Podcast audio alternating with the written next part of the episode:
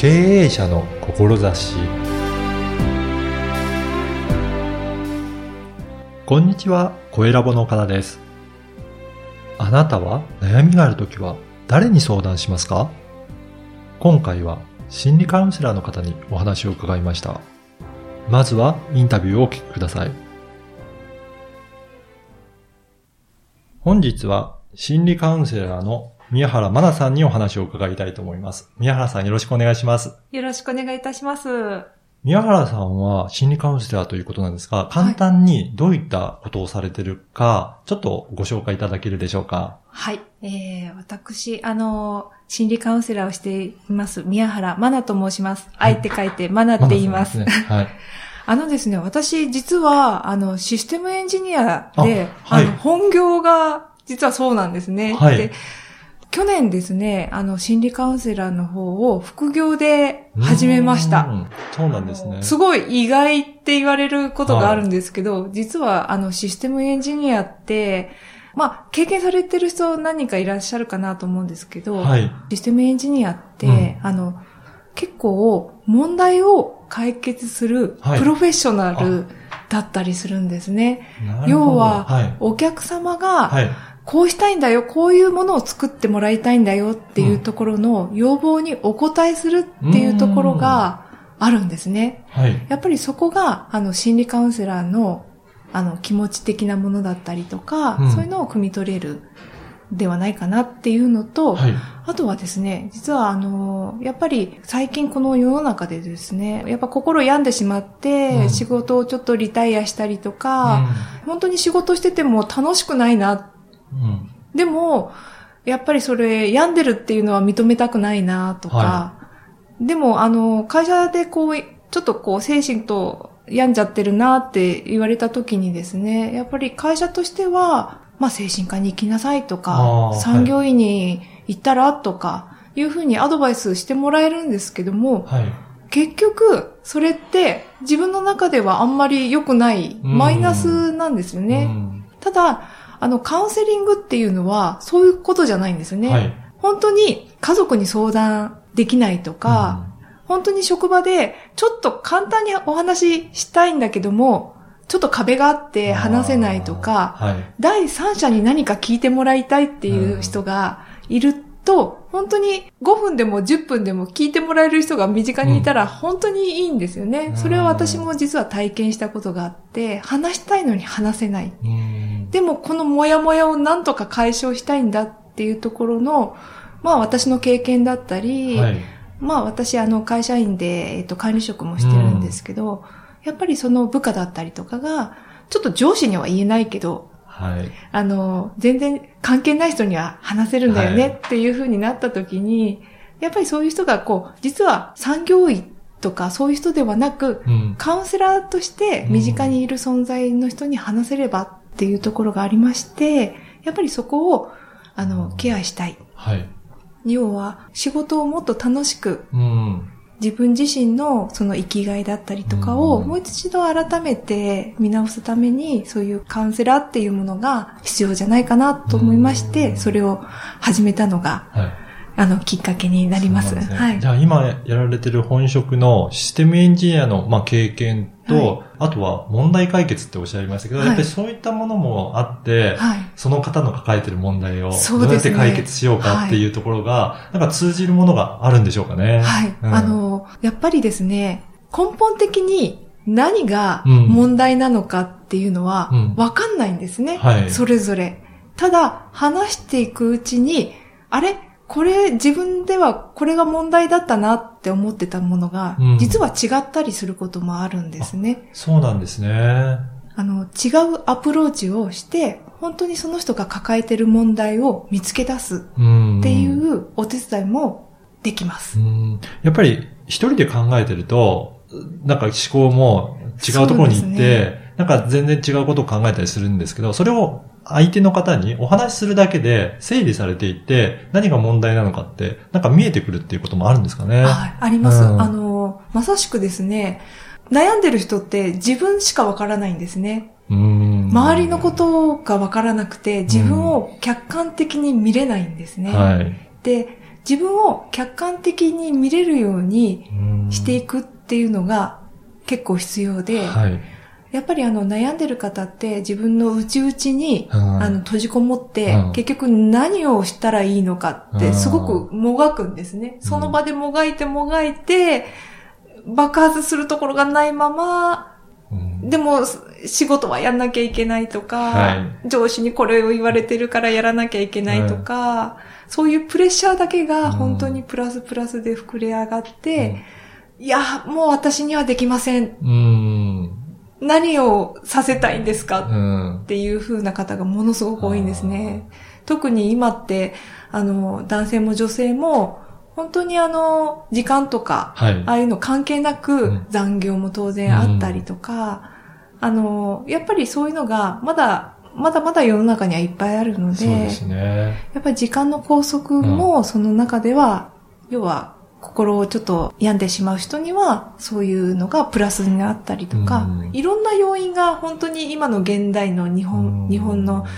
こういう社会っていうのは本当に多いのかなと思います。そうですね。はい特に今、システムエンジニアの方って人手不足ってよく言われてて、まあ、仕事はいっぱいあるのに、やる人がいないので、うんそうするとますます大変になってきたりとか、そうすると余計にまたプレッシャーも来て、追い詰められてとかっていうので、やっはい。ぱり大変な業界だなっていうのは感じられそうますね。ですね。本当にあの、システムって、まああの、皆さん、裏方なんでよくわからないかもしれないんですけど、本当に皆さんが身近で使ってる ATM だったりとか、うんああいうのを裏で作ってるのがやっぱシステムエンジニアだったりするんですよね。あとは、例えばネットバンキングで、はい身近にパソコン立ち上げてログインして、あれの裏を作ってるのが私たちなので、やっぱりこう見えないところのなんか人たちが一生懸命やってる。うんやっぱりそこの中で、やっぱり拘束される仕事の拘束だったりとかいうのがあって、やっぱりこう、どうしても、あの、外に出ない人たちは、やっぱりその世界しか知らないんですようね。んで、やっぱり飛び立つにはそこから抜け出さなきゃいけないっていうところもあってですね。うんやっぱりそういうのが、まあ、システムエンジニアも多かったり、うん。あとはまあ、広告のお仕事だったり、はい。そういう、こう、ちょっと、一見、こう、世の中では華やかな職種の人が、うん。意外に結構大変だったり、うっんていうのもあったりするんだと思うんですね。やっぱりそういった方をもっと生き生きと仕事できるようにとか、そうね。いったかためにいろいろ相談の相手になったりとか、ね。カウンセリングもしているっていうことなんですね。あのーまあ、そんな宮原さんなんですけど、もちろんご自身でこういった、えー心理カウンセラーとしても活動されているということなんですが、はその活動している中でどういったことを大切にして、まあ、志の部分ですが、あの、大切されて活動されているのかなっていうことをお伺いしたいんですが、はい。あの、やはりですね、心理カウンセラーにしても、うん仕事をするにしても、相手との信頼関係っていうのは、本当に一番大切に思ってるところなんですね。はい。で、私、あの、会社員の時は、まずは自分のために仕事してたんですね。うんうん自分の仕事をこなす。あとは会社のために仕事をこなすっていうところが、もう一番注力だったんですね。はい。ただ、あの、昨年ですね、副業でうん起業した時にですね、やっぱり、あれ、会社員ではない感覚で仕事を取っていかないと、はい。できないんだなっていうのを非常に、やっぱり起業されてる方って、やっぱ集客に一番、ね。の、悩まれる方、すごく多いと思うんですよね。はい。そうした時に、あの、やっぱりその、お仕事をもらうには、人とのつながりだったり、信頼関係をうん構築していかないと、うんやっぱりその先の仕事が続いていかない。あの、今回のこのラジオも、はい本当にご紹介で、そうですあの、ね。つながった縁で、本当にそういう、その方との信頼関係があってうん、このお話もいただいてますし、あの、心理カウンセラーも、まあ、一応 Facebook とか、はい。そういうところで、あの、オープンにはしてるんですけども、やっぱりそれも、この人にお願いしたいっていう、うん。そういう信頼関係だったり、いうのがものすごく感じられたんですね。はい。なので、やっぱりあの、起業するにしても、うんやっぱりそういう信頼関係と、その絆だったり、うんそのつながり、人との人とのつながりっていうのをすごく大切にしたいなと感じております。やっぱりそうですよね。その信頼関係できて、あ、この人にやっぱりお願いしたいなとか、あとは、あ、だったらこの人にも紹介してぜひ見てもらいたいなとかっていう、そのつながりが本当に大切ですよね。はい、やっぱり、この人だったら、うん、あの、安心して話を聞いてくれるとか、はい、この人だったら、やっぱりちゃんと自分の問題っていうところを見つけてくれるっていうふうに、お客様も感じ取ってくれれば、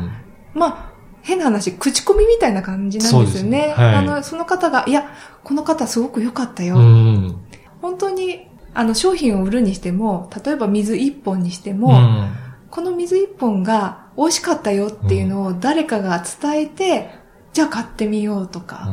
やっぱりそういう商品でも、こういう心理カウンセラーでも、はい、まあ他のお仕事でも、必ずやっぱりその人のつながりだったりっていうのが、すごく起業して分かったところなので、うん、やっぱりそこは私としては大事にしていきたいなっていう一番のポイントだと思います。はい。で、そんな宮原さんなんですが、何かイベントとかご紹介いただけるものがあれば、ぜひご紹介いただきたいんですが、はい、何かありますでしょうか？はい、うん、えっとですね、2点ほどありまして、はい、一つはですね、今年ですね、ちょっと10周年になるんですけども、うん、女性のための文化祭2019っていうのをイベントをやります。はい。で、実は私ここに今年初出展して、うん、要は、ちょっとまだあの出展何をするかってまだ実は決まってないんですけども、はい、あの心理カウンセラー的なところで皆さんのこうアドバイザーみたいなものができるといいなと思ってます。うん、えっ、と、日にちはですね、はい、えー、11月の20日水曜日、うん、えー、15時から21時30分まで、はい、えー、会場はですね、東京の方にあるんですけど、ベルサール東京日本橋っていうところで開催します。うん、はい。規模感はですね、あの、出店者がだいたい100名ぐらい。出店者だけでそれぐらい、はい、はい、そうですね。今集まってるの80名ぐらいいるのかな。もうそんなに集まってるんですね。はい、今まさにこれを作ってるメンバーがいっぱいいるので、うんはい、ぜひこの女性のための文化祭に皆さんあの参加していただければ嬉しいなと思ってます。わ、はい、かりました。じゃあまずこちらの方も、このポッドキャストの説明文に URL を掲載させていただきますので、はい、もしご興味ある方、ぜひそこからチェックしてみてください。はい、あと、もう一点なんですけども、はい、ちょっと心理カウンセラー的なところでお話があるんですが、うん、実はあの、ライフプロファイリングっていうものを今、はい、えっ、ー、と、そこの講師をやっておりまして、はい、あの、心理カウンセラーにプラスした、その、あなたご自身の自分を見つけるためのプロファイル